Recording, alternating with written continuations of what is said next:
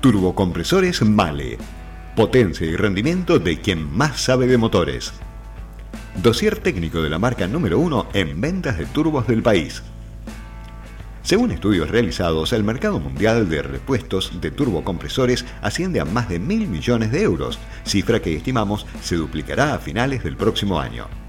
Las estimaciones apuntan a más de 550 millones de vehículos con turbocompresores de gases de escape en todo el mundo.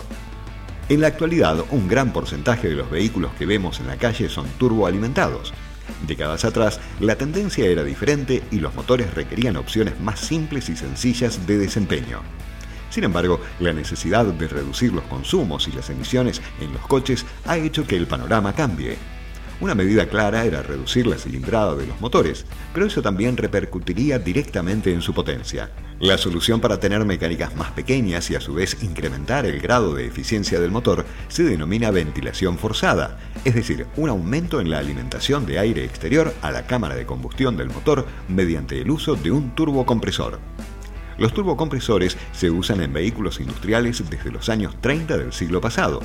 En el ámbito de los automóviles, esta innovación comenzó a implantarse globalmente en los años 60. Lo que antes servía exclusivamente para incrementar la potencia con la misma cilindrada, es hoy en día un importante medio para cumplir las más estrictas normas de emisiones y la llave dorada hacia el downsizing, reducción de tamaño. Constructiva y funcionalmente, los turbocompresores se diseñan para que puedan soportar la vida útil del motor, sin embargo, en la práctica los componentes de mayor uso en el área de los gases de escape están sometidos a diversos factores de riesgo que pueden causar fallos debido, por ejemplo, a la penetración de cuerpos extraños en las turbinas, aceite sucio, alimentación insuficiente de aceite o temperaturas excesivamente elevadas. Así pues, los conocimientos de los técnicos e instaladores son especialmente importantes.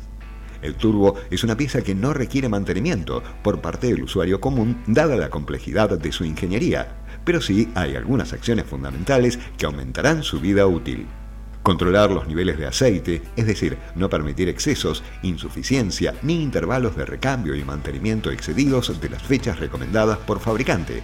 Utilizar buena calidad de filtros para evitar el ingreso de suciedad en el circuito de admisión, generando abrasiones a la rueda del compresor Siempre es conveniente al encender el vehículo dejarlo unos minutos en calentamiento para dar tiempo a que el aceite se expanda por todos los circuitos mecánicos.